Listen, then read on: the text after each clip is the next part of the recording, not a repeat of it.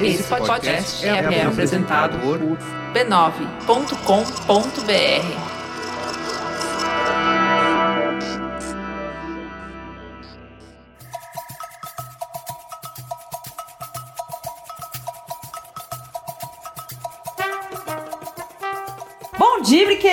ouvintes! Estamos no ar com o episódio de número 42. Que calor, meu povo! Bom dia, Angélica Souza, como você está? Bom dia, minha amiga Roberta Nina. Eu estou ótima também com muito calor. Sim, não tá fácil, né?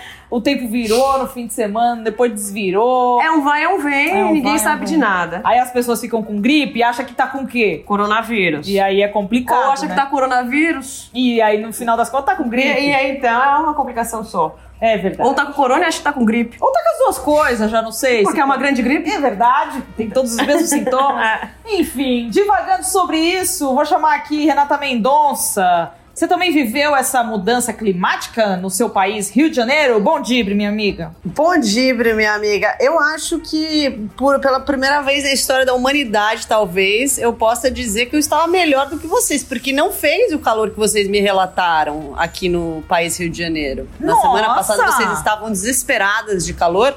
Aqui tava fresco até, tava com seus 25 graus, assim, tranquilinhos. É, ontem voltou a esquentar bem, hoje também no sol tava bastante. Mas assim, não tá, não tá pior do que, do que aquela outra vez lá que a gente falou, que tava derretendo, que eu estava em estado líquido, já melhorou. Já você não tô, teve consigo... nenhum sintoma de gripe, você que é. Eu, não, eu consigo me manter em estado sólido, já é uma grande conquista para mim. Ah, muito bom. É que eu me preocupo com você, que tem essa imunidade esse bichinho da gripe, que sempre te pega, um aeroporto, um ar-condicionado, não sei, né? Então é bom saber da sua saúde. Um coronavírus. Um coronavírus. Mas já passou, graças a Deus. Já passou adiante, já passou pra outra pessoa. Já passou.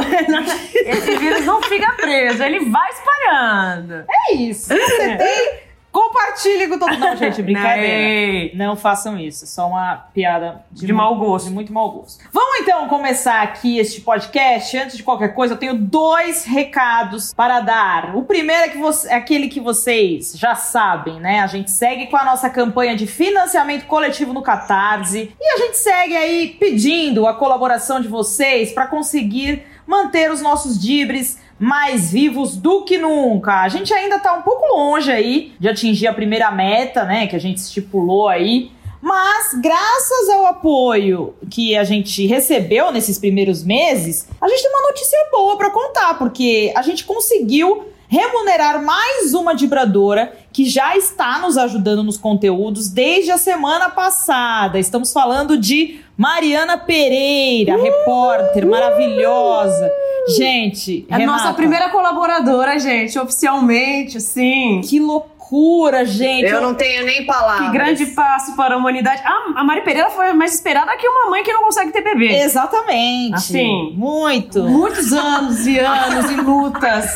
Exato. E jeitinhos e tratamentos e conseguimos. Conseguimos, finalmente. Graças à ajuda das pessoas aí que estão contribuindo conosco nesse primeiro mês, um mês e duas semanas. E é, vai ter texto da Mari Pereira de estreia essa semana. E ontem ela mandou pra, pra mim e pra Renata pra gente dar uma lida. Amiga, fala. O que, que a gente falou depois que leu o texto dela? Nossa. Não, eu, eu, não, nada que eu não esperasse, porque a gente já tinha tido mostras, né, do texto dela no passado, mas assim, tão maravilhosamente perfeito. Sabe quando você lê uma introdução, você fala assim, caraca, como é que essa pessoa, ela escreveu exatamente tudo o que precisava numa introdução de uma maneira objetiva, curta, sucinta, e ainda simpática. É, é, impressionante. Ela é perfeita. Tudo isso está nessa introdução, amiga, em três parágrafos. Veja que maravilha. O processo seletivo, os critérios para uma contratação é. das vibradoras ele é lá em cima, ele é né? exigente. É. Então, a gente sabia já que ela tinha cumprido todos os critérios. Amiga das palavras Amiga também. das palavras. Então... Sim. Não, e assim, é que a gente, né, tem um, um perfil de fazer um texto que tem que ser sucinto para ter é, a notícia logo no UOL. A gente tem um limite de palavras. Não é fácil se adequar ao primeiro, ao primeiro, né? A primeira tentativa E nossa, a hora que eu li, eu falei, meu Deus, eu não vou precisar corrigir, eu não vou precisar mudar. Ele tá pronto. É tudo que um dia eu sonhei pra mim. Mari Pereira, graças a Deus você existe. Obrigada por reforçar a nossa equipe. Pessoas, obrigado pela contribuição. Quem ganha são vocês.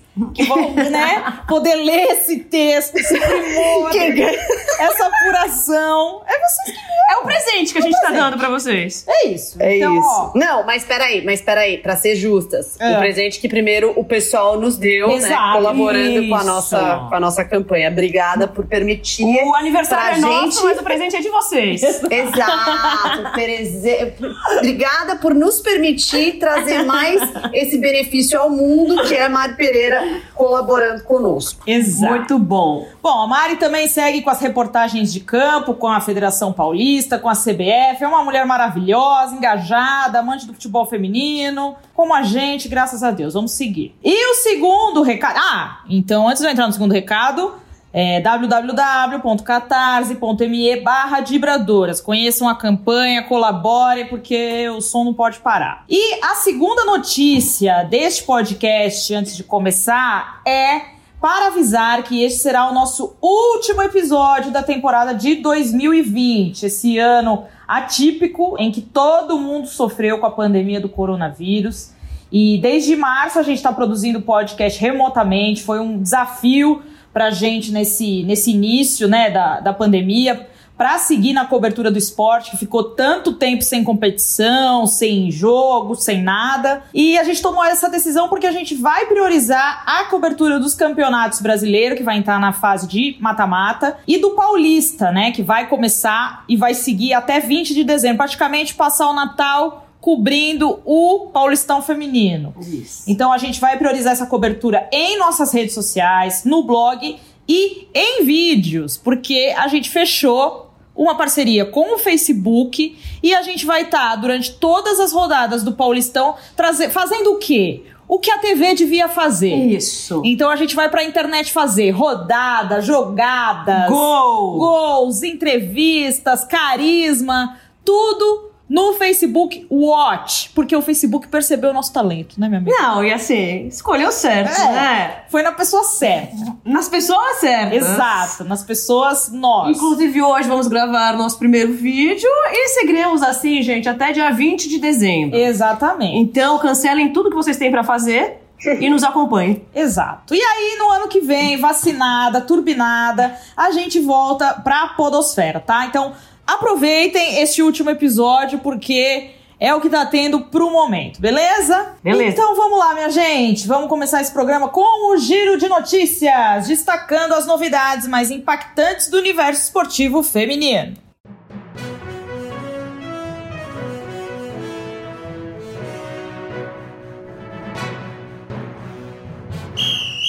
Momento Olímpico!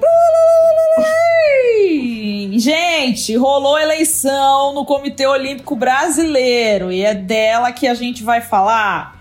Por quê? Pela primeira vez em 40 anos, o COB teve uma eleição pra valer. Eleição, assim, ó, com oposição, com disputa voto a voto, atleta participando, resultado apertado. Boca de urna! Enfim, o COB conheceu a democracia. Olha só, já não era sem tempo. Meu Deus! Eles ficaram assustados até, porque falou, nossa, E o, o Nusman, como é que seria que. Como é que será que ele veria esse julgamento? nossa, eles ficaram... Julgamento! Que julgamento? Julgamento, nossa, gente, desculpa, É o tem- tanta né? coisa jurídica na minha cabeça. É tanto julgamento. eleição. É que a democracia, ela, ela tem várias barreiras, né, que ela enfrenta. Inclusive algumas que, que tem a ver com julgamento. Sim. Mas vamos, Ai, vamos falar da Deus. eleição, que é a parte boa da democracia. É, então, eles ficaram doidos, falaram que tiveram muito, muita conversa, muito bate-boca. Ué, minha gente, vocês acham que democracia é o quê? Né? É que todo mundo expor o seu ponto de vista, concordar, discordar, fazer conchavos. É isso. Esse grande circo que é a democracia. Tudo isso conta. Então, ó, os atletas tiveram direito a 12 dos 49 votos do colégio eleitoral. Como eu falei, algo inédito. E foram eles os grandes responsáveis pela reeleição da chapa da situação, formada por Paulo Vanderlei como presidente e Marco Laporta como vice. O placar foi de 26 a 20 né, pro Vanderlei, que, o Paulo Vanderlei, que foi o eleito. E os 20 votos, quem recebeu foram a chapa de Rafael Westrup e Emanuel. O Emanuel, ex-jogador de vôlei. A chapa do Hélio e do Robson Caetano ficou com apenas dois votos. Então, eu trouxe aqui um panorama do nosso colega Guilherme Costa, jornalista olímpico do Globoesporte.com, que frisou que a permanência da situação é boa por um lado, porque não compromete em nada o planejamento para Tóquio, né? Que começa daqui a nove meses. Já se fosse eleito, por exemplo, a chapa do Rafael e do Emanuel, eles queriam fazer mudanças que iriam impactar diretamente, né? no planejamento de Tóquio 2020. E as pessoas não estavam vendo isso com bons 21. olhos, né? Faltam nove meses, o que, que você quer fazer agora? Tóquio né? 2021, né, minha amiga? É, mas é que, né, eu tô parada no tempo. É, Por outro lado, o Guilherme também, o jornalista, ele escreveu que ele acredita que a parte política e o resultado apertado vão tumultuar o ambiente olímpico do país nos próximos anos. Afinal, pela primeira vez em 40 anos, o COB terá mais da metade das confederações como oposição ali dentro. Então é isso, né? É viver o cenário que o país viveu, né? Essa polarização. O COB também vai viver. Assim, quando a É. gente passou por esses momentos, né? Sim. Difíceis. A oposição é importante. Sempre é importante, tem que ter, tem que ter diálogo, as Sim. pessoas têm que ser ouvidas. E aí, minha gente, o que, que nos resta é acompanhar o posicionamento das modalidades que foram oposição, que são elas o vôlei, o basquete, o futebol e o tênis, que foram contrárias à eleição do Paulo Vanderlei nos próximos anos. Então, essas confederações já assumiram né, esse papel de oposição aberta desde já. Mas será que o Paulo Vanderlei vai abrir um diálogo com essas confederações? E aí a gente também tem que entender: será que essas confederações vão ceder diante das imposições do novo presidente? Então, é um cenário aí bem diferente que a gente vai ter que acompanhar. Porque antes era tudo escolhido ali sem participação de direta dos atletas, sem oposição. Hoje o cenário é totalmente outro. E assim, só para destacar, a comissão de atletas praticamente definiu a eleição, né, com pelo menos 10 votos para o Paulo Vanderlei. E isso demonstra que cada vez mais os atletas vêm ganhando voz ativa na parte política do COB. Nessa eleição eles fizeram a diferença aí. Então, olhando para o futuro, o grande desafio do COB é trabalhar com uma série de cenários possíveis para os Jogos de Tóquio no ano que vem, é claro, mas ao mesmo tempo já projetar as Olimpíadas de Paris. Eu já tô pensando em Paris, assim, Tóquio para mim uma coisa superada, prejudicada, que nós vamos ter que correr atrás do prejuízo. E um dos maiores desafios do COB é buscar novas fontes de investimento diante da crise do esporte brasileiro, né? Crise financeira. Então, buscar patrocinadores, eles fecharam agora uma parceria com uma marca de sandálias, que eu não vou dizer o nome porque aqui eu digo o nome me pagando, que os atletas vão desfilar com essa famosa marca de sandálias no meio da gringaiada que adora essa marca famosa de sandálias. Além disso, precisa de mais patrocinadores, né? Então, esse é o grande desafio do COB. Mas já temos um novo presidente aí. Bom trabalho. Tudo de bom. Seja bem-vindo e aprenda a dialogar, porque aqui agora é assim: todo mundo dá sua opinião e vocês têm que conversar para chegar num consenso. Faltam 282 dias para os Jogos Olímpicos de Tóquio. A gente volta no que vem para falar de Tóquio, mais perto das Olimpíadas de Tóquio, né? ai, ai. Vocês Faltaram veem, palavras. gente. A gente tá precisando de uma pausa. Vê como é que tá esse podcast. Não tá A gente fácil. Tá entendendo? Ai, É meu isso. Deus. Gente, essa notícia é maravilhosa, muito bem garimpada por Roberta Nina, que é a nossa. a- o- É do esporte dela, né? Essa notícia. Roberta Nina, a moça do basquete. Né, se, se a gente teve a moça do Flamengo no passado, né? Aquela primeira setorista do Flamengo, você é a nossa moça do basquete. Ai, que emoção esse título! A patroa dos Lakers. Aliás, só um pequeno comentário. A, a gente vai, pode chamar a Roberta Nina de aspirante a Doris Burke. Ah, não, amiga, pelo pod- amor de Deus, não. A Doris Burke brasileira é a Lana Ambrosio. Ninguém tira esse título dela. Então, é verdade. Inclu- Inclusive, vou mencioná-la no fim dessa notícia, porque essa, vamos começar do começo. Notícia é a patroa dos Lakers. Lakers campeões da NBA nesse último final de semana. 17 título. Os Lakers não conquistavam um anel da NBA nos últimos 10 anos, né? O último título havia sido em 2010, na época ainda do Kobe Bryant. É, e nos últimos 7 anos tinha ficado fora dos playoffs. 7 ou 8, Nina? Sete, sete. Sete anos. Agora, o que pouca gente sabe, meus amigos, é que a grande, uma das grandes responsáveis por essa conquista é uma mulher. Uma mulher pra lá de capacitada que enfrentou muitas barreiras e ela se tornou a primeira mulher a ser a controlling owner a vencer um título. O que significa essa palavra difícil em inglês colocada neste roteiro? Vamos lá. É a mulher que pertence ao grupo que detém 50% ou mais do time. Deixa eu só fazer uma, É. uma observação, minha amiga, porque quem me explicou isso foi o próprio Renan, Renan Ronche.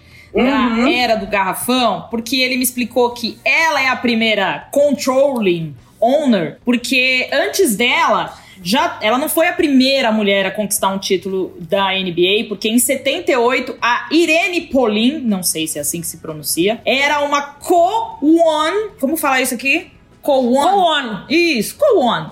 Do Washington Bullets, que foi campeão da NBA em 78. Então já tivemos outra é, mulher no comando de uma franquia que foi campeã também. Entendi, mas o, o título, o Controlling Owner é porque ela tá no grupo. É, é que- porque o Lakers é uma franquia dividida entre outras pessoas, né? Ela não é uma dona exclusiva. É tipo uma sócia majoritária. Isso, exatamente. Aqui, ó. Sim. Juridiquei. E, e ela tem- e eu acho que o grande ponto também é que ela tem um papel muito importante, né? Sim. Não é uma, uma, uma pessoa qualquer dentro do grupo que, que é dono do negócio. Ela tem um papel crucial ali que a gente vai explicar agora. E aí o que eu ia pontuar é que quem já assistiu a série Arremesso Final, né? Que, que fala da história do Michael Jordan. Michael Jordan. Minha cabeça tá aqui fervendo. Isso. do Michael Jordan, é, uma das questões que fala é que né, os, os grupos que controlam as franquias da NBA são sempre dominados por homens brancos, né? E, e sendo que a liga entre os jogadores, os protagonistas, na maioria, são negros. Então, Exato. acho que é uma das coisas que se critica, né, da NBA, de não ter espaço entre os, os donos mesmo, né? Quem manda no negócio, para pessoas diferentes de homens brancos.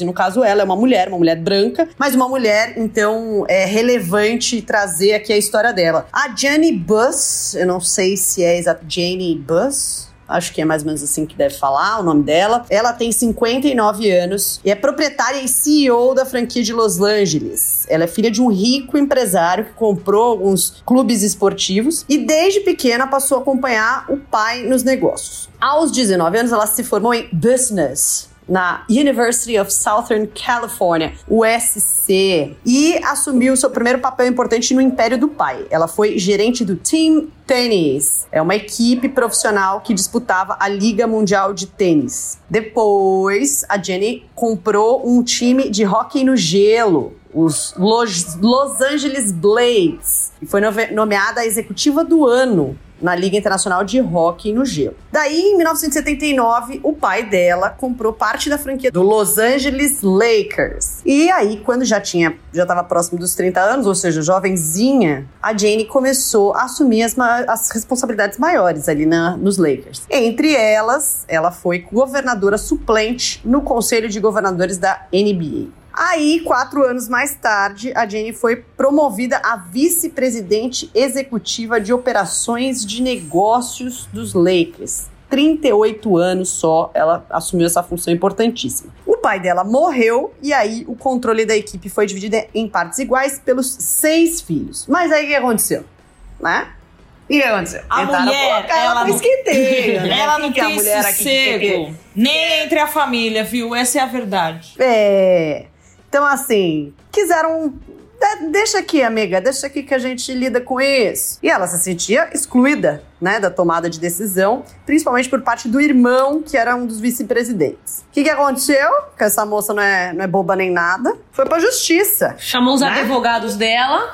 Às vezes a justiça fica a nosso favor, às vezes não. Sim. Mas é importante. Às vezes a gente justiça é tentar. justa. Às vezes. Às vezes é. E aí ela precisa brigar judicialmente pelo controle da franquia após uma tentativa de golpe, meus amigos. Golpe do próprio irmão que queria tirá-la do conselho de administração. Veja Veja bem, A- a- a audácia. vibradora nata que é a Jane aqui, né?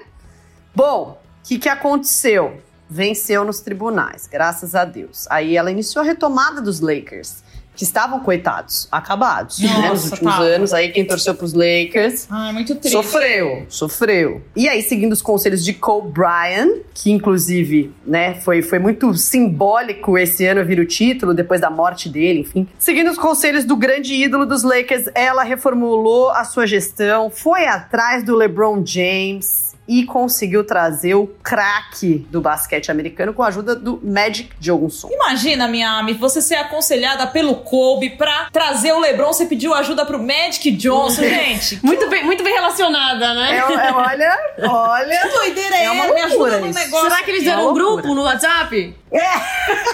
E aí, E galera? aí, Laker Nation? É.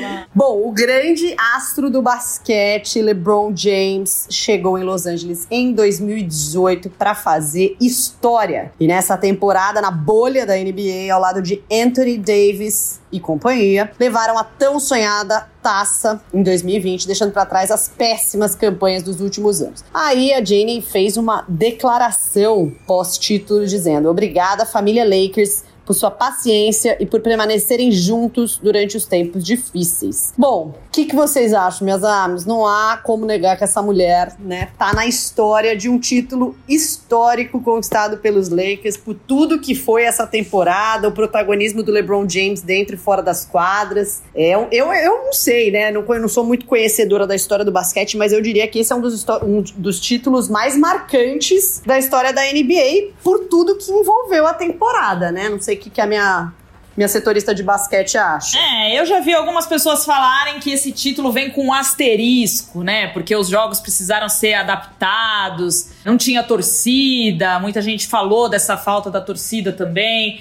Mas eu acho que diante de tanta, tantos desafios, né, tantas dificuldades, e a NBA soube fazer isso muito bem, né, de isolar os atletas na bolha por tanto tempo, não ter nenhum caso confirmado de coronavírus entre os atletas. Então, assim, tem o lado bom de tudo e o lado ruim, mas acho que de maneira alguma isso vem com, com um asterisco, assim. Foi uma conquista em quadra, os jogos foram super decisivos. E, cara, e ver um LeBron que prometeu esse título, né, em memória do, do amigo, do Kobe, acho que foi, foi muito emocionante, muito significativo, assim. E assim, a gente resumiu, né, a história da Jane, porque, gente, é um vai e vem louco que essa mulher teve que passar. Ir pra justiça com o irmão, enfrentar aquela coisa que já. aquela estrutura do Lakers que já existia. Ela teve que mandar muita gente de confiança embora. E era muito isso que o Kobe falava pra ela: você vai ter que mexer na estrutura. Tome a decisão agora. Não deixe pra ir tomando aos poucos. Quebre o problema de uma só vez. Então ela teve que mandar treinador, gestor, conselheiro dela embora. E ela teve que assumir muitas broncas, assim, né? Então. Uma mulher de fibra. Uma mulher de fibra, exatamente. Quando a gente via uma loirinha ali nas cabines durante a transmissão, e aí a gente sabe quem ela é agora. Jane Buss, campeã com o Lakers da NBA. Maravilhoso. Exata- Só não dá pra falar que a favela venceu, mas.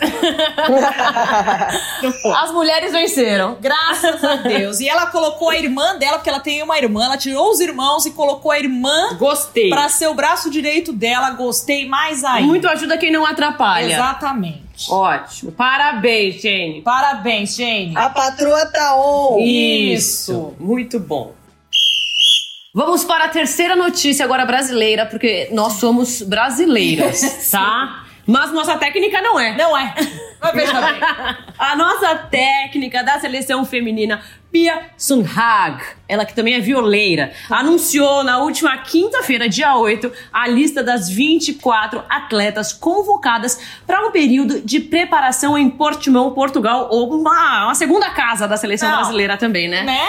Daqui Assim. a pouco Portugal vai falar. É Brasil. Bom, cuidado com levando essa menina pra Portugal, vão tudo tirar a cidadania. Daqui a pouco. E aí vai ficar sem jogadora. O Brasil vai fazer campanha pra Copa em Portimão, Isso. porque, nossa, ficou irmão demais. A equipe brasileira realizará treinamentos durante o período da data FIFA, então entre os dias 19 a 27 de outubro. A programação faz parte do planejamento visando os Jogos Olímpicos de Tóquio em 2021 e assim estamos confiantes se Deus quiser. Amém. E como estamos em época de coronavírus, existem algumas restrições internacionais de viagem, fronteiras fechadas e essa coisa toda louca. Então, as convocadas jogam ou estão né, na Europa, nos Estados Unidos ou na China. Exato. Então, entre as convocadas, oito novidades sob o comando da técnica sueca, a goleira Daniele. Neuhaus. Neuhal, é difícil esse. Dani Esse a gente- Neuhaus. A defensora Rayane, do Braga.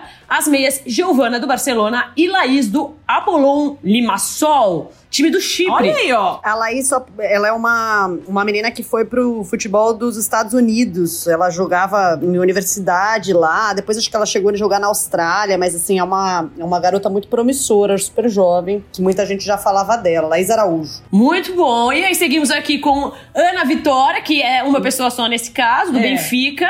Além das atacantes Milena, do Famalicão, Nicole, do Benfica e Valéria, que é nossa amiga. Ai, nossa amiga. Valéria, Amor, saudades. do Madrid CFF. Deixa eu fazer uma- um apontamento aí, que essa meia Giovana do Barcelona, que né, todo mundo tá falando, um grande, uma grande chegada, uma grande jogadora, foi descoberta por Lindsay Camila. Outra amiga nossa, uma Oh, querida. Uma querida amiga A gente também é muito bem relacionado. Se a gente quiser comprar um time, uma franquia, a gente compra. A gente compra. Ah, a gente compra. É. Compra mesmo. Botar de meta no Catarse, mais uma. Isso. Que também tava de rolê lá na Europa, ficou sabendo que tinha uma menina que jogava muito bem, pediu permissão pra CBF pra dar um pulo, é, pra ver essa menina jogar na Espanha. E chegou lá e falou: Olha só, essa Giovana é muito boa. Levou a Giovana pra sub-17 e agora a menina tá na principal. Olha aí nossas olheiras. Olha, olha, olhar no futuro, olhar, olhar. técnico, É descobre talentos. Parabéns, Lindsay e Camila. Deixa eu continuar aqui. Esta será a terceira convocação deste ano. Em setembro, a seleção feminina se reuniu na Granja Comari, em Teresópolis, para um período de treinamentos com atletas que atuam no Brasil. Em março, a equipe participou do torneio internacional da França,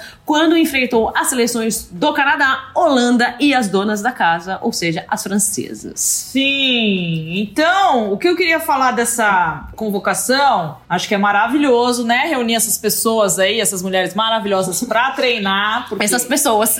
é importante mesmo. É o que a gente tem pro momento, né? Mas eu tava conversando, olha eu, o Faro da Repórter, né? Vem novidade por aí, porque Duda Luizelli tá trabalhando firme pra ter competição, porque essas meninas precisam competir, né? Então tá indo atrás principalmente pra competições da base. São, foram poucas as reuniões da base nesse ano. É, lembrando que tem um sul-americano aí chegando no fim do ano. Ano que vem tem Copa do Mundo. Então a gente tem que se preparar melhor. Então deve vir aí anúncio de competição pra base, tá? O Faro da Repórter apurou. E aí, eu queria que a Renata comentasse, porque esses dias aí ela foi almoçar na CBF. Até agora não descobriu o que ela comeu. Eu não sei o que ela comeu, o que, que ela bebeu, como que aconteceu, o que, que ela achou daquele lugar, se é bonito, se não é. Só sei que ela trouxe um furo de lá, que todo mundo repercutiu, foi maravilhoso. Conta pra gente, amiga, como é que você apurou que a Mata ia virar uma estátua lá? Tava lá de Amiga, bobeira? vamos lá, vamos lá, vou tentar ser sucinta. Essa conversa aí surgiu no ano passado, a gente queria é,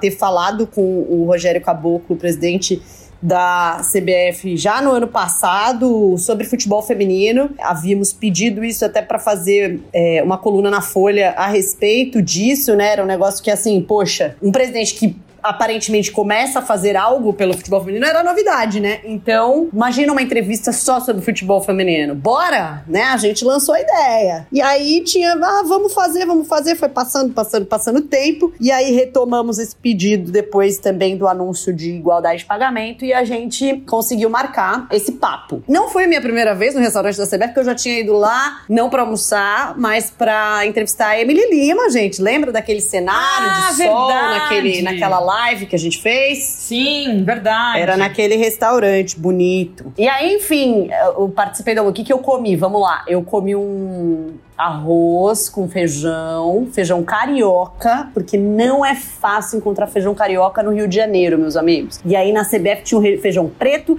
e tinha o feijão carioca. Falei, graças a Deus, feijão carioca, é isso que eu quero, que eu não encontro É. aqui. E aí comi também um bife de chorizo. Nossa. Uau! Uma salada Caesar muito boa também. Uau! É, tomei um suquinho de laranja natural bem gostoso. Ai, que e delícia. de sobremesa, tinha uma sobremesa. Tinha algumas sobremesas, aí tinha uma sobremesa da Haddad. Falei, eu, eu, eu que venho aqui uma vez na minha vida, vou comer a sobremesa da gelatina, sei lá das quantas zero ca- calorias? Não, senhor. Ah. Meti o pudim, né? Dá licença. Ah, Meteu Já que tô pudim. Eu lá sei se isso daqui vai acontecer de novo na minha vida. Falei, não, pode mandar o pudim. A Duda, tá, a Duda e a Pelê tava assim. A Duda, pô, que esse aqui é zero, não sei o que, zero açúcar. Eu falei, eu não vou no zero açúcar, não, porque eu não tô aqui todo dia. Muito que bem.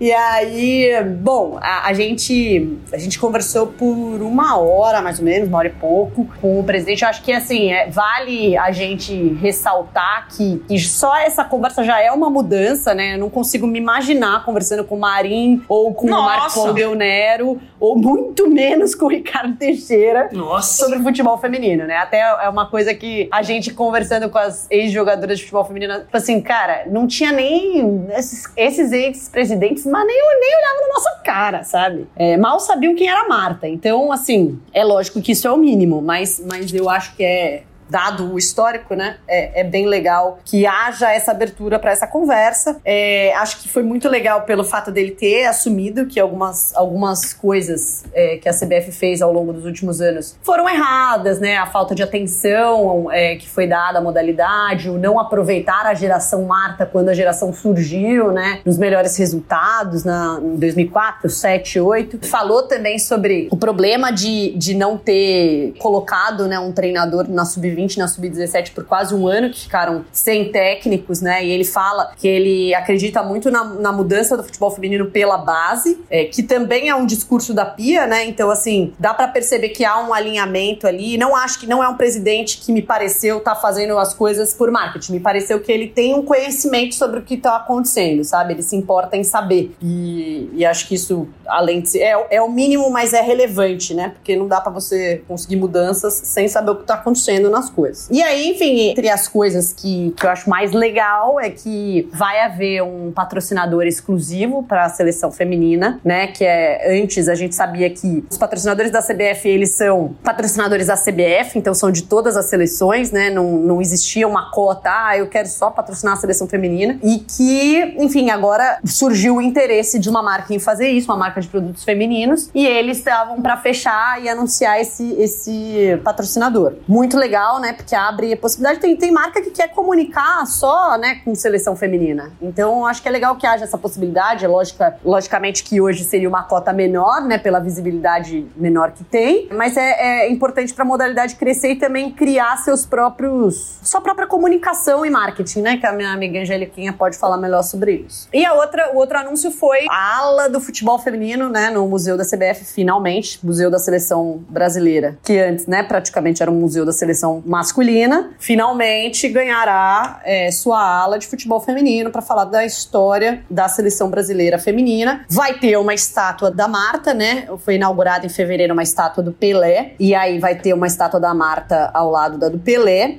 E nessa inauguração da ala feminina também é a ideia é que chame todas as ex-jogadoras que fizeram parte dessa história, enfim. Então acho que é o básico, mas é bem importante que alguém esteja olhando para isso. Perfeito. Não, Rei, o que você falou sobre né, conseguir olhar pra categoria de um jeito, enfim, que as pessoas se preocupem em fazer dela um produto legal, pessoas preocupadas com a comunicação, com o marketing, como chegar nas marcas, os, que tem os patrocinadores para todas as seleções. Eu acho que isso era até legal também, assim, de um jeito que a CBF não excluía as outras seleções. Então, um patrocinador da seleção era patrocinador da, de todas as categorias, da, da base até as principais. Mas se tem potencial para ser tratado de uma maneira especial, eu acho que não tem por que não. Então, você conseguir fazer um trabalho legal com visibilidade para as meninas e para a seleção, acho que vai ser bastante importante e uma experiência nova que até a CBF pode se surpreender assim também de achar que talvez não tivesse interesse Uhum. ou não desse resultado.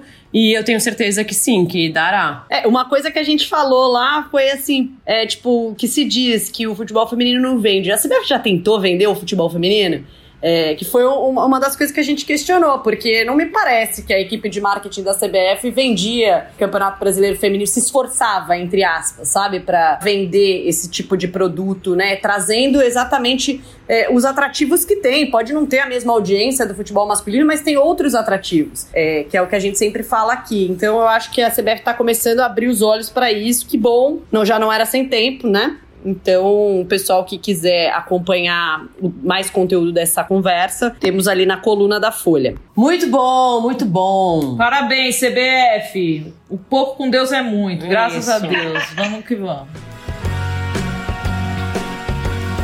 Olha o Brasileirão chegando na reta final, meu povo. Coisa boa, é isso que a gente gosta, mata-mata. Então, ó, a gente tem apenas mais uma rodada, né? A 15 que vai acontecer nesta quarta-feira. Este podcast está sendo gravado na terça. Então, a gente não tem a tabela fechada dos times classificados, mas tá por um, né? A gente sabe que sete já garantiram a sua vaga, que são eles: Corinthians, Santos, Internacional, Havaí, Kinderman, São Paulo, Palmeiras e Ferroviária. A briga pela última vaga está entre Flamengo, Cruzeiro e Grêmio. Rápido, quem que você quer que fique com essa vaga? É rápido, eu falei. Ah, eu tava pensando, desculpa, eu não sei responder rápido as coisas. É... Quem que eu quero? É, quem que você quer que fique com essa O vaga? Grêmio. Tá, e você, Renata? Eu também diria o Grêmio, porque tem uma treinadora mulher, queremos. Só tem duas no brasileiro feminino, que as duas O permanecem. Flamengo, então, coitado. na- Não, na- o Flamengo não, não dá nem um, um teto pras meninas. O Flamengo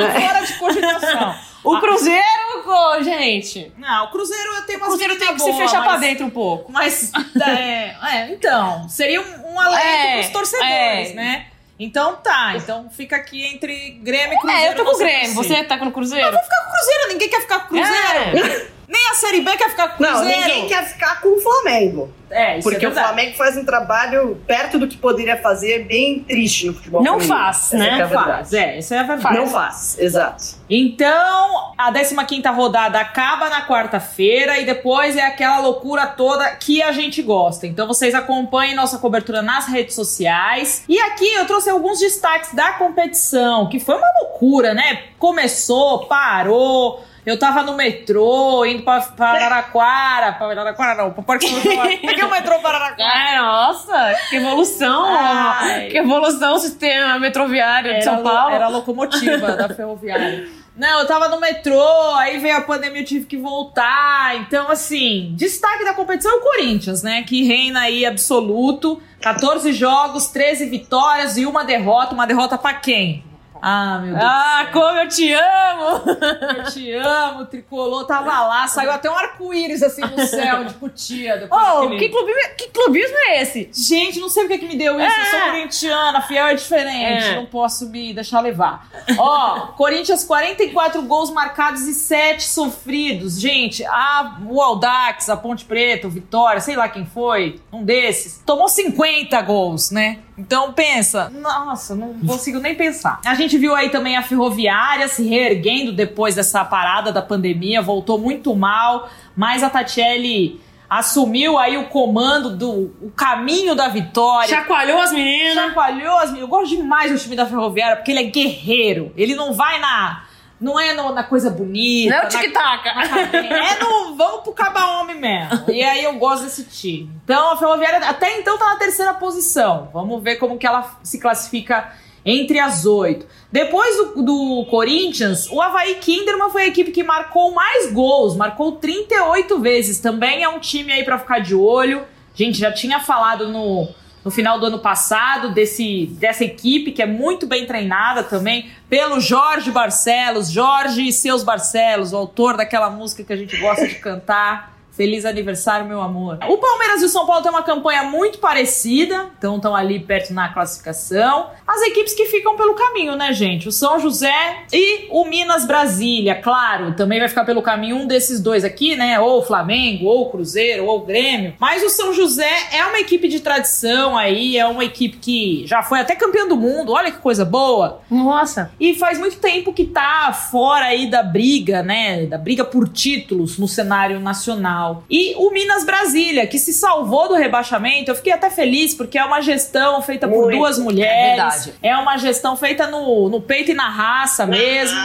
Foram campeãs da, da A2, que, que deu acesso para eles na, na elite. Então, pelo menos conseguiram se manter. A queda do Iranduba era, né, mais ou menos desenhada. Sim, assim, já foi uma glória conseguir jogar. Exato. Diante de tudo que eles passaram, né? Então, é uma pena, porque o Iranduba tinha, né? Sim. Tinha um projeto de se tornar um dos clubes aí de frente, mas sofreu todo aquele problema com os vegan coins, que a gente sabe que foi uma grande loucura isso que eles passaram. Então, Iranduba, Audax, Vitória e Ponte Preta rebaixados. E o Audax também foi aquela loucura, né? Com o auxílio, não repassou para as jogadoras. O Vitória já tava também daquele jeito, né? Com aquele presidente que, nossa senhora, só pela graça. E a Ponte Preta também rebaixada. Então, é, eles jogam a A2 e depois a gente avisa quem são os clubes que vão ascender em 2021. Então acompanha aí o mata-mata do Brasileirão, promete pegar fogo, jogo de ida, jogo de volta, aquela loucura. Já pensou São Paulo e Palmeiras? Naquele mata-mata?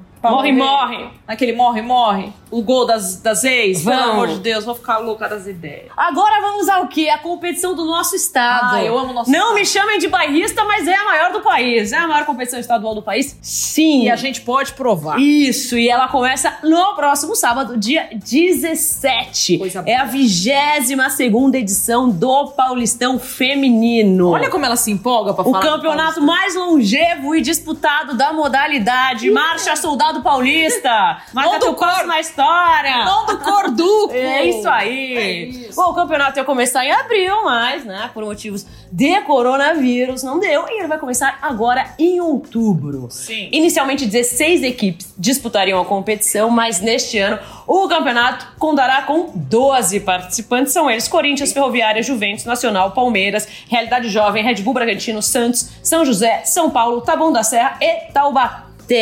Nossa! Quanta gente! Quanta gente. E para essa edição, a Federação Paulista fechou uma parceria inédita com o Facebook, que vai transmitir 38 partidas no Facebook Watch e os outros 12 jogos serão transmitidos pelo MyCujo. E o Facebook Watch faz uma parceria com a gente. É. Quando a roda gira, gente, todo mundo ganha. Exatamente. As transmissões serão realizadas pela FPF TV, com equipe de cobertura inteiramente compostas por mulheres, narradoras, comentaristas e repórteres. Bom, em 2019 a gente viveu momentos maravilhosos, Ai, né? Impulsionado pelo sucesso que foi a Copa do Mundo, o Paulista feminino também atingiu marcas históricas, entre elas mais de 28 mil torcedores na grande final em Itaquera.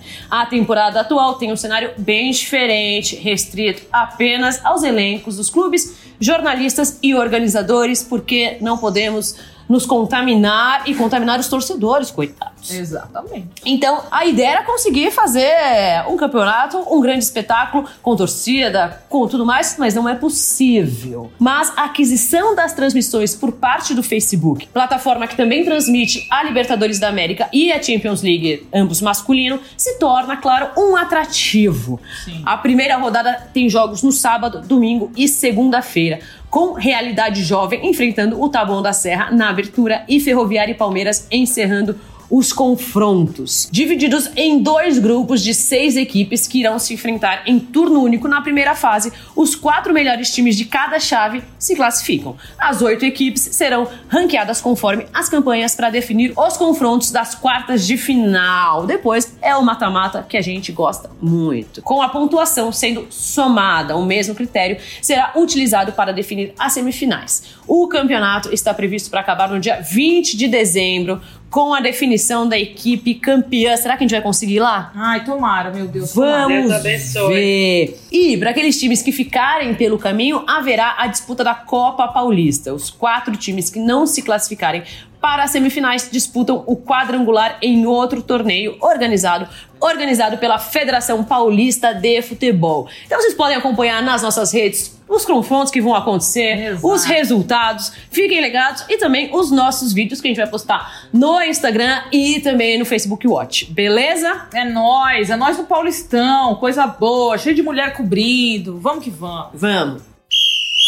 O destaque desse programa tinha que ser esse, não tem como, porque é um assunto que tá rolando aí é, nas últimas semanas. Nós estamos exaustas? Estamos, mas é importante, né? É, é impossível a gente não falar sobre esse assunto e a gente falar sobre esse tema. Estamos falando aí da volta do Robinho pro Santos, né? Da, da repatriação do atleta. E é claro que esse retorno do jogador acendeu novamente a discussão sobre violência contra a mulher, que o esporte, especialmente o futebol, tenta silenciar. Então aqui o que a gente vai discutir não é, sabe, é, o crime, se houve crime, se não houve, se ainda tá provando, se não tá. A gente sabe que tudo ainda tá acontecendo, porque o caso Robinho é um assunto que a gente está acompanhando desde do- 2017 quando ele defendia o Atlético Mineiro e foi justamente nesse ano que saiu a sentença em primeira instância, né, a condenação por estupro na primeira instância lá no, no tribunal da Itália. Então a gente está acompanhando esse assunto, só que de lá para cá vários capítulos foram surgindo e esse assunto sempre vem à tona, né? Ele também jogou fora do país, foi para a Turquia e agora ele tá de volta pro clube que o revelou. Então é importante a gente falar sobre o tema, é, não para acusá-lo, mas sim para discutir o que isso representa moralmente e socialmente. Eu acho que essa é a principal discussão que a gente tem que ter. E aí Hoje, como a gente falou, ele é condenado em primeira instância por uma juíza italiana. Ele pode provar sua inocência, ele tem até quatro instâncias, se, se eu não me engano. É, mas até lá, esse é o status atual do jogador.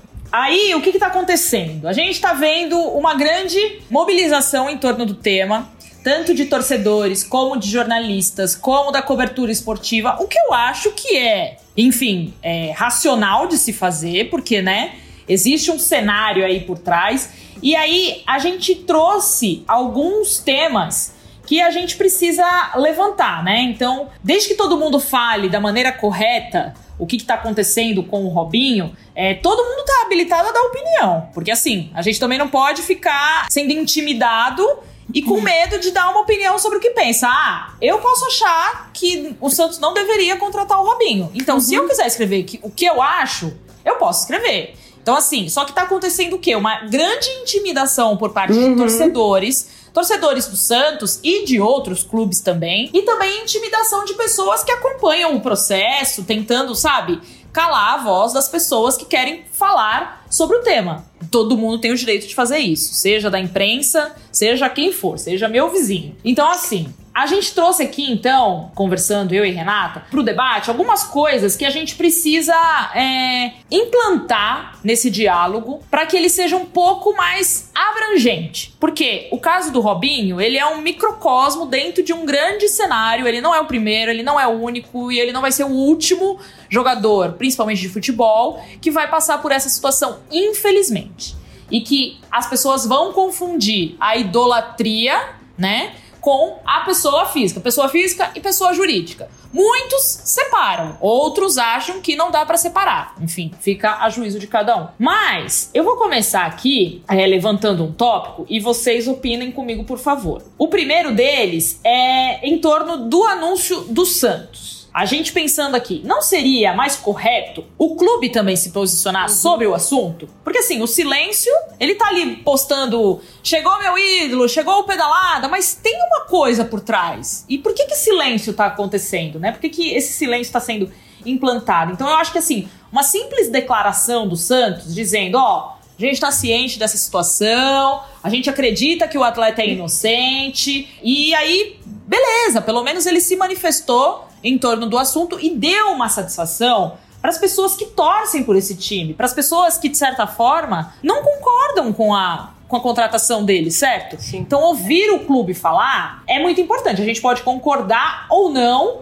mas ele não pode ignorar. Eu acho que esse, pra mim, é um dos principais pontos. Quando o Santos não fala nada sobre, né? Ou seja, ele ignora o fato de que hoje o Robinho é condenado em primeira instância por um crime de estupro. Ah, mas o, cri- o, o processo está acontecendo, tem inúmeras fases. Tem, ele pode provar sua inocência e, e é, e é um fato. Agora, o fato hoje, hoje, 13 de outubro de 2020, é que ele foi já condenado por um crime de estupro em primeira instância. Isso é grave? Isso merece a atenção de um clube que vai contratá-lo? Na minha opinião, é. É grave o suficiente a ponto de eh, merecer a preocupação do Santos em entender o que, que aconteceu nesse caso, é, o que que, como ele, clube Santos, vai se posicionar, porque aí, vamos supor, o Santos fala assim, olha, eu conversei com o, com o Robinho, eu entendi qual que é o processo, eu tenho convicção na inocência do Robinho, e por isso eu trago esse jogador que é um ídolo do clube e, enfim, vai, vai ter sua casa aqui agora. Esse é um ponto. Agora, o que me choca é que eu, não, eu tenho praticamente certeza de que o Santos não foi atrás do Robinho perguntar pra ele em que pé que anda o processo, qual é a situação do, da condenação, de quais são as fases, o que, que o Robinho apresentou de, de provas nos recursos e etc. Por quê? Porque o Santos não está preocupado. E, e é isso que me choca. O Santos não está preocupado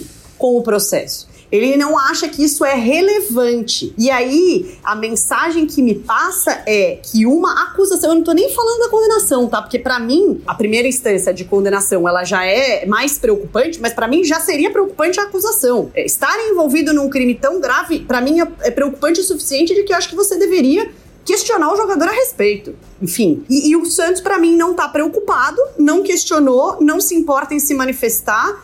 é, e mostra a irrelevância que tem um crime contra a mulher para nossa sociedade, para o futebol, mas também para nossa sociedade. As pessoas não se importam com esses crimes, né? A quantidade de, de mensagem que a gente vê de pessoas justificando, falando quem nunca errou, é, falando, ah, não tem prova do, do, do- Aí vira todo mundo especialista em direito da Itália. É, eu, eu acho que, de novo, não é nossa função né, de imprensa esportiva ficar de- determinando se o Robinho é culpado ou não. Não me- isso daí é a justiça que vai determinar. Eu não vou ficar analisando o que, que ele apresentou de prova, o que, que a promotoria apresentou de prova. Isso é função da justiça. Eu estou analisando aqui a questão social. É, existe um, um- um jogador que foi condenado em primeira instância por crime de estupro. A gente pode simplesmente levar a vida e ele continuar jogando sem ninguém se manifestar a respeito de uma questão tão séria como essa? Na minha opinião, não. É, e eu acho que tem muito do que a gente falou ah, também tempos atrás sobre o goleiro Bruno e tudo mais, que é relativizar, né? Então, como ele é um jogador de futebol, ele é um ídolo, e a gente tá falando de dois crimes absurdos, né?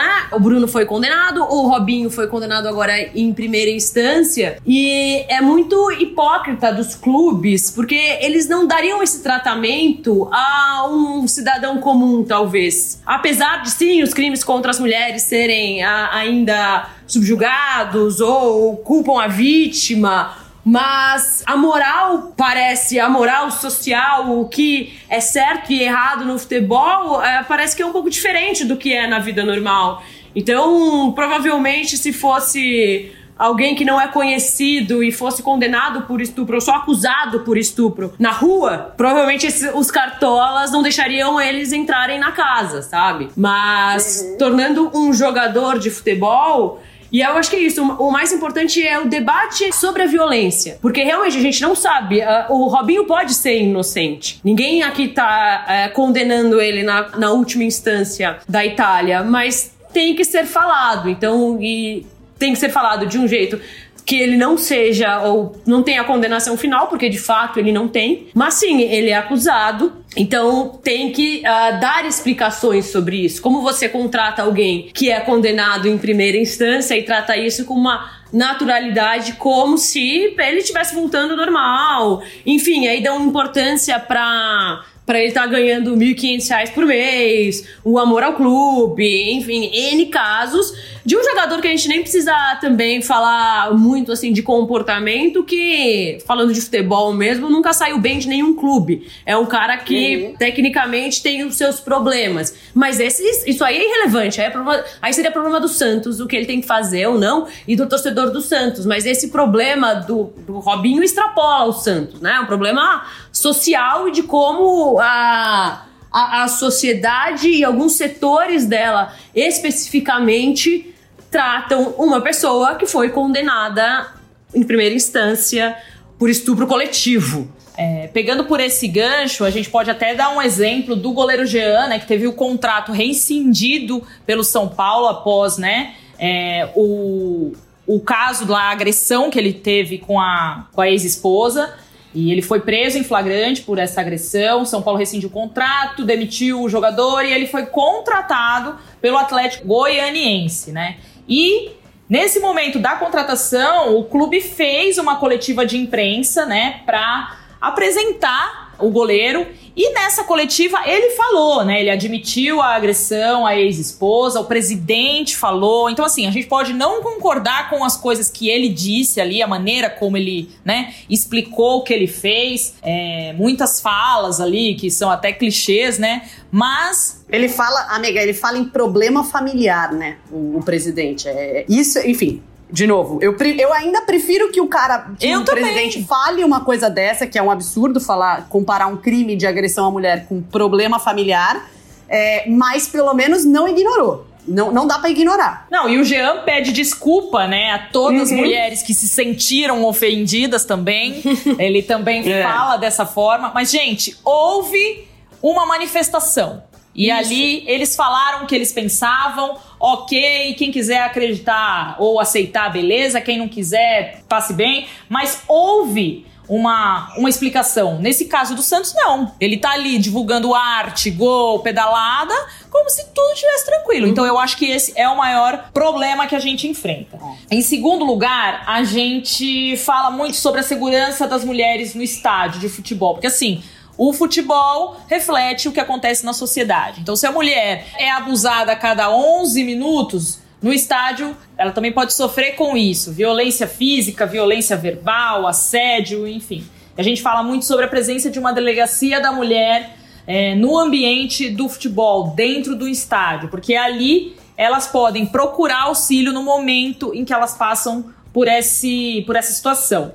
Em segundo lugar, além de dar segurança para as mulheres no estádio, os atletas também precisam ter uma consciência do que, que significa um crime contra mulher. Eu acho que também ações deveriam ser feitas com esses atletas dentro dos clubes. Então, assim, tem que sentar o cara para assistir palestra, fazer bate-papo de conscientização. A gente tem um trabalho incrível da Gabriela Mansur que trata sobre o tema, que eu acho que seria de muita importância se os clubes incluíssem isso na agenda do seu plantel, seja uma, duas vezes por ano, para que ele entenda também, né? Para que ele seja conscientizado, porque também tem aí muita série, muito filme que ele pode assistir, ele pode ter exemplos aí de de casos que aconteceram. E aí tem uma situação que a gente viu que é uma cláusula aí recentemente que o Vélez Sarsfield da Argentina colocou é, no contrato né, do Centurion, um jogador que jogou aqui no Brasil também no São Paulo, que tem casos de agressão à mulher. Então colocou uma cláusula ali no contrato que se ele, né, fizesse mais alguma, se ele fosse, se ele batesse mais uma vez Exato, na mulher, eu não queria falar assim, mas é isso mesmo se ele violentasse mais uma vez alguma mulher, ele teria o contrato reincindido. Só que assim, o que, que, isso protege a vítima? Isso não conscientiza o jogador, isso só é benéfico pro clube, que, né, caso o cara faça alguma coisa, eu tenho o direito de rescindir o contrato Sim. com ele, mas não é uma ação efetiva. É igual a gente estava conversando, né, Rê? Igual o vagão do metrô. Vamos isolar as mulheres num vagão próprio pra elas, já que elas sofrem violência. Não é assim que a gente trata, né? É, e o problema pra mim é que, assim, torna o caso ainda mais absurdo, porque pra mim é a mesma coisa que você colocar numa uma cláusula no contrato de um jogador, tipo, você não pode matar uma pessoa, senão você terá seu contrato rescindido. Sim, você precisa colocar cada crime que ele não pode cometer, porque agressão à mulher é crime. Exato. Né? Então, assim, não, não seria óbvio que se ele cometer um crime, é, ele, no caso, pode, ser, pode ter seu contrato rescindido. É, eu acho que a gente torna, nessas discussões de, de violência contra a mulher, muitas vezes a gente torna absurdos normalizados. Então, é normal um vagão aqui feminino, lógico, as mulheres precisam ser protegidas. Não, a gente não tem que ensinar as mulheres a ficarem no cantinho delas, porque senão elas vão ser abusadas. A gente tem que ensinar os homens que as mulheres estarão ali e eles não podem abusá-las. É, assim, vamos parar de trocar a ordem das coisas, entendeu? O cara não pode. Não é que ele não vai violen, é, agredir a mulher dele, porque senão o contrato dele vai ser rescindido. Ele não vai agredir a mulher dele porque isso é um crime e é um absurdo. entendeu? Não tem que ser cláusula de contrato. Meu Deus do céu, sabe? Que absurdo é esse, gente? É, é, é desesperador ser mulher nesse mundo, nessa circunstância. Eu tenho que colocar no contrato que o cara não pode agredir a mulher dele, que senão ele vai perder o contrato aqui. Que loucura é essa? Não, a galera não trata o problema, né? Não, exatamente. Gente, é, Porque assim, é, mulheres, é mais ou menos da história do vagão ou qualquer outra história, é mulheres, ó, eu vou ensinar vocês aqui como vocês têm que fazer pra não serem agredidas. Meu amigo, É isso. você tem que ensinar o cara a não me agredir. Mulheres. Eu tô aqui normal. Não saiam de saia na não rua. pode sair à noite. Porque senão você pode ser assediada, É. né? Os caras podem olhar pra você como um frango de padaria. E, sabe? E, e- e- e assim, gente, nada disso funciona, né? É o que a gente Nada. fala na coluna hoje. Você pode não usar roupa curta na rua. Sim. A gente continua sendo estuprada. Você pode é, ficar em casa. As a maioria das agressões acontecem em casa. Então, é, eu acho que, que esse que as pessoas. E aí, talvez esse seja o grande desvio da discussão. Porque as pessoas não entendem que violência contra a mulher não acontece pela sua roupa,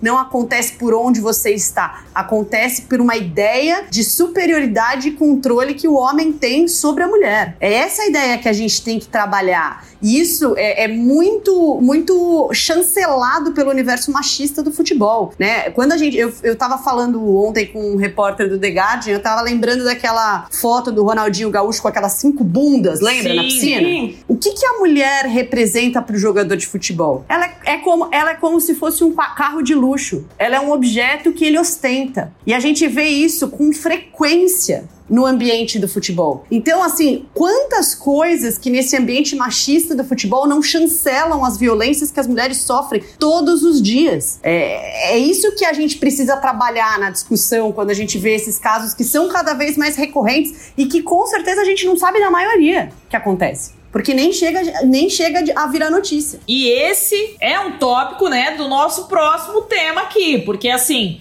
a gente tá falando num mundo de futebol, né, de altas cifras, claro, estamos falando aí de elite, né, do futebol, onde os jogadores vivem aquela vida, né, revelado pela base, chega ao profissional, passa a ganhar salários absurdos, alcançam o status de craque, é, propostas começam a chegar, isso leva, né, a esse homem, a esse garoto, a ter uma postura perigosa, que é o de poderoso, né? A pessoa se sente acima do bem e do mal. E o poder faz com que os acusados, homens ricos, com status de ídolo, estejam sempre com a razão, porque eles estão donos do poder, né? Eles têm como se defender, eles estão amparados de todas as formas. Então, assim, esse- essas pessoas poderosas estão sempre com a razão e a vítima é sempre a culpada. Então, assim, a gente tem aí o caso também de Cristiano Ronaldo, que foi, né, teve essa denúncia dessa eh, mulher que também foi agredida, violentada sexualmente por ele. E esse caso foi abafado em questão de semanas. A gente nem, nem tem eh, noção do que, que deve ter acontecido com isso, entendeu? Porque estamos falando de um cara que é sei lá quantas vezes melhor do mundo, cinco vezes, que é poderoso, que é rico e que, enfim, não pode ter a imagem manchada. Então é impressionante, mas é como é difícil enxergar o lado da vítima, né? A gente só olha pro poder, pro cara, é, e enquanto isso a mulher tá vendo tudo acontecer, segue violentada, porque, né, ela já foi, é, ela já passou por uma situação de violência e ainda consumindo todas essas notícias, vendo o cara trabalhar de maneira totalmente normal, levando a vida normal dele. E ela é que não leva a vida normal, né? Então, é, também a dificuldade né, e a demora da justiça em investigar e sentenciar esses crimes. Então, sabe lá Deus quando que a gente vai ter uma sentença no caso do Robinho para saber se ele é de fato culpado, se ele é inocente, porque isso se arrasta. Então é isso, enquanto os acusados e os condenados estão blindados, ganhando destaque nos holofotes, tendo emprego, altos salários, a vítima aguarda por justiça e segue sendo julgada. Então tem esse problema também. E aí um outro ponto é a cobertura da imprensa, né? Especialmente a masculina, especialmente falando dos homens que também precisam se inteirar do assunto e saber como devem é, falar sobre o tema, né? Proceder, usar cada termo correto para cobrir o caso. Dia desses, uma transmissão aí, um narrador citou que o goleiro Jean enfrentou uma polêmica com a ex-esposa. Então, assim, a gente não pode tratar isso como polêmica, Sim. né? Então, o cara foi preso em flagrante por uma agressão física à ex-esposa. Então, se vai dar a capivara do cara, dá a capivara é. direito. Né? Não, e, e é responsabilidade isso, Exato. né? É, É, é você E eu falar, acho que- o- usar sua voz onde você tá pra tratar o tema como ele deve ser tratado, dando a sua dando a importância e aproveitando pra ensinar pessoas que isso é errado. Não é uma polêmica que a gente não, Não. pode se meter. Exato. Esse é o ponto que, que também eu acho que é um dos mais importantes nessa situação. É, é mais do que urgente que toda a imprensa esportiva, e não só as mulheres, estejam preparados para discutir a fundo violência contra a mulher no esporte, né? É, enfim, acho que o tema violência contra a mulher, ele é amplo na sociedade e você precisa ter consciência do porquê que, que, que causa violência contra a mulher, quais são as principais estatísticas, para você ir abordando isso no esporte de uma maneira responsável e correta e com a seriedade que o tema pede. Porque senão a gente vai cair de novo na história de peraí, deixa eu pegar aqui o vídeo, analisar, foi agressão, não foi, foi estupro, não foi. Isso não é nosso papel, né? A gente falou aqui em outro podcast da- da- do que acontecia no caso do Dudu, de, poxa, ficar mostrando as imagens que a defesa do Dudu enviava. Assim, não é o nosso papel ficar avaliando se foi ou não foi agressão. Mas é mais do que nunca o nosso papel discutir um problema tão grave no contexto do futebol. E eu acho que, infelizmente, poucos dos nossos colegas se importam em se preparar para isso. Então, assim, polêmica não é polêmica, não é errar. Né? É, é, estuprar uma mulher não é errar. Ser acusado de estupro, não dá pra você falar assim, ah, quem que nunca erra? Não, não é eu, gente, pelo amor de Deus. É um crime hediondo. Agredir a mulher não é um pecado, é um crime. Então vamos prestar atenção nas palavras, prestar atenção em como abordar as coisas, porque é desesperador a gente, né, que é vítima dessas violências todos os dias, é, ser violentada duas vezes, porque aí você assiste as reportagens e você fica desesperado. Você fala, meu Deus do céu, né? É, Realmente ninguém se importa com as violências que eu tô sofrendo todos os dias. Exato. Então é isso. É estudar, ouvir as mulheres que trabalham com isso, pessoas que trabalham com isso, para usar os termos corretos na hora de fazer é, a menção, né? Acho que isso é muito importante. E é um papel de todo jornalista, como a Renata disse, seja homem, seja mulher, falar sobre o assunto com propriedade. Para isso a gente tá aí para estudar, para aprender, para ouvir, pra- tem que ler o processo, tem que ouvir o advogado, tem que se embasar. Ouvir as partes. Ouvir as partes, exatamente. E aí, e só pra complementar, e aí você não vai se sentir intimidado quando advogados usam essa estratégia pra ameaçar jornalista, Pra falar, ah, vocês estão falando, não, cara, eu tenho plena convicção de que eu não vou ser processado e se for eu vou ganhar, por eu ter falado que o Robinho é condenado em primeira instância. O Ro- Robinho é condenado por crime de estupro em primeira instância. Eu não tô dizendo que ele é condenado é, é, definitivamente, eu não tô dizendo que ele é culpado. Então, assim, quanto mais informação a gente tiver e procurar ter, menos a gente vai se sentir intimidado com essa estratégia de alguns advogados, como tem acontecido no caso do Robinho. Exato. E pra fechar aqui, né, estamos chegando no fim. Depois de muitas manifestações femininas em torno do tema, né, a gente viu aí as mulheres da imprensa, torcedoras assumindo esse papel, porque, lógico, nos cabe falar sobre isso. Muitas ameaças e muitos insultos foram dirigidos às mulheres, principalmente nas redes sociais. Então, isso também não pode acontecer, porque essa é uma tentativa de silenciamento das mulheres que têm opinado e também é, se mostrado, né, tendo a sua, a sua posição firme diante daquilo que acreditam. A gente soube aí de números vazados, né, de, de jornalistas que tiveram seu número de tele, telefone vazado, é, receberam ameaças, insultos e, e, gente, isso é surreal. É igual a torcida organizada ir dentro do estádio para falar com a equipe, sabe? Na base da, da ameaça. Ou vocês jogam ou a gente vai matar todo mundo. Gente, não é assim que funciona. Pera lá, né? As coisas têm limite. Então, essa é mais uma prova de que nós, as mulheres, precisamos estar fortes e unidas para combater a maneira como o esporte classifica a mulher. Isso não é de hoje, não é só no Brasil. São décadas de tratamento em que a mulher ou era vista como musa, é, ou era vista com, com erotização do nosso corpo, né? Capas é, icônicas aí de revistas famosas. Sempre trataram as mulheres do futebol batendo um bolão. Exatamente de outra forma. Então dentro do trabalho a gente é duvidada das nossas informações da nossa capacidade então insultos ofensa mulher que é agredida no exercício da função dentro do estádio sabe que ouve coisas de torcedores de dirigentes de segurança Gente, isso é uma coisa constante, então isso tem que acabar. O movimento Deixa Ela Trabalhar surgiu muito para falar sobre isso. E é em situações como essa, né, onde a gente acaba se manifestando e que a gente acaba sendo achincalhada, levando porrada, tendo conta invadida, todo mundo divulgando suas coisas pessoais. É um, é um absurdo, assim. Então, estamos passando dos limites. E a gente precisa se fortalecer como mulher, mas homens, nossos colegas, vocês também precisam se juntar a nós nessa luta. O feminismo é igualdade entre homens e mulheres. Então, vocês precisam fazer parte dessa luta, vocês também precisam sair em nossa defesa. Não que a gente precise se defender, mas eu acho que é uma situação em que está sendo exposto de uma maneira absurda. As mulheres estão sofrendo é, de diversas maneiras, né? Então, Acho que fica também esse, esse apelo. E fica aqui o último ponto da discussão, até vi em alguns tweets aí, né? Por que, que a gente aceita idolatrar os atletas que têm esse comportamento, né? Muitas vezes duvidoso, algum deles não, já, não são mais duvidosos, né? Já tem ali a sentença e tal. É, e chamá-los de ídolo, mas a gente não aceita discutir sobre a participação e a presença dos atletas gays, das lésbicas e dos transgêneros, dos atletas trans, no esporte. Por que, que, é tão chocante a gente ver um atleta, principalmente do futebol, assumindo que é gay? Porque ele vai sofrer uma violência do tipo que as mulheres estão sofrendo aí é, quando opinam do caso do Robinho. Não é aceitável, né? Um atleta gay ser assumido no esporte. Mas enfim, um cara condenado em primeira instância, né? Eu estou falando aqui.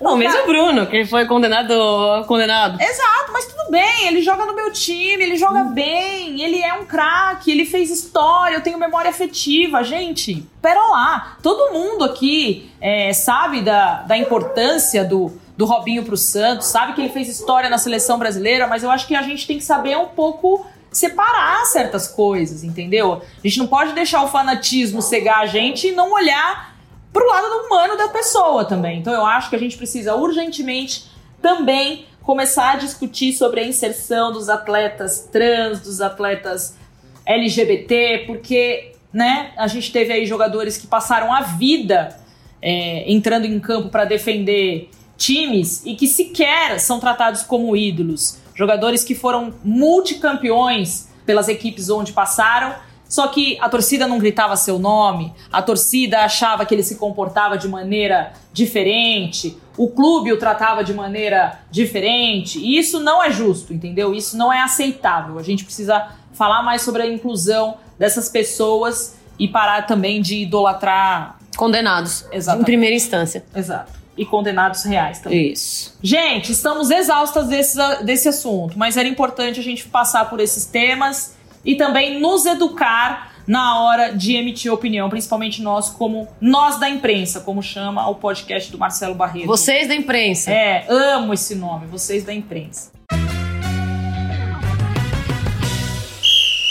Momento biscoito, chegou a hora. Hora derradeira desse programa. Olha aqui, vou ler o primeiro recado. Tata Castro, nossa amiga do Twitter, fez um tweet muito lindo dizendo, lembrando que a Mari Pereira agora faz parte das vibradoras. Além de fazer a cobertura dos jogos com tanta qualidade, também estará usando sua voz dentro desse coletivo que é tão essencial para a visibilidade do esporte. Sim, Tata, ela vai usar a voz, ela vai escrever, ela vai aparecer. Maravilhosa, uma nova aquisição para o Vibradoras, graças a Deus. Quem lê o segundo? Eu leio. Ai, a nossa maravilhosa tenista, Teliana Pereira. A gente fez um post sobre ela é, no Instagram, né? Falamos dela no último podcast. E ela comentou: Essas meninas são sensacionais. Acabei de ouvir o podcast, amei. Obrigada pelas palavras e carinho. Ai, Teliana, você é maravilhosa. Carinho. Que carinho. Imagina quando ela vê ou não te contaram de sexta-feira. É. Ela vai Ah, ficar? ela mal sabe ela, Teliana. Eu quero uns créditos aí, hein? É, teve um roteiro adaptado.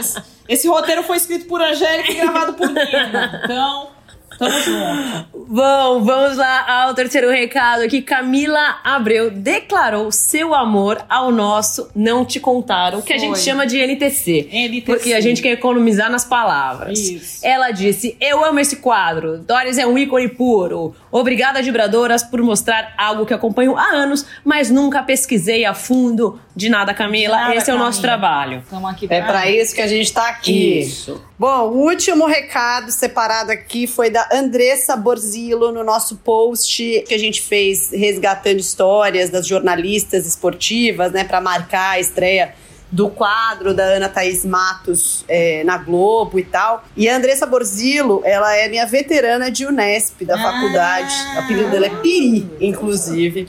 E ela comentou: é demais ver a história sendo construída, é demais ter vocês, vibradoras, trabalhando nesse processo. Eu vejo tudo isso com o coração cheio. Andressa, que por sinal era uma das. era a única mulher na rádio lá em Bauru a falar de esporte, enfim, é uma inspiração pra mim. E aí separei o comentário dela, pois, pois clubista, pois, Ah, né, separei de uma pessoa que eu é, conheço.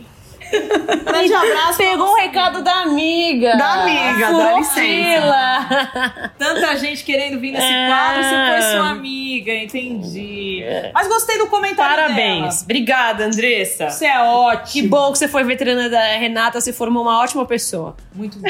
Meus amigos, este é o derradeiro, último episódio de 2020. A gente já tá acabando com esse ano, porque ninguém tá dando conta mais. Já tem conteúdo pra dois episódios, aí vocês podem ouvir um metade de semana, metade de semana que vem. Exatamente. A gente usou a edição da Jazz até a última ponta, né? Literalmente. E a gente volta em 2020 aí, mas estamos, né? Conectadas, estamos na rede. Isso. Ninguém vai passar por aperto. Ninguém aqui. solta a mão de ninguém. Exatamente. então é isso, meu povo. Obrigada por estarem com a gente em mais um ano. Se sentirem saudade, tem episódio a rodo pra vocês ouvirem aí, beleza? Obrigada, pessoal. Um beijo. Beijo, vou sentir saudade.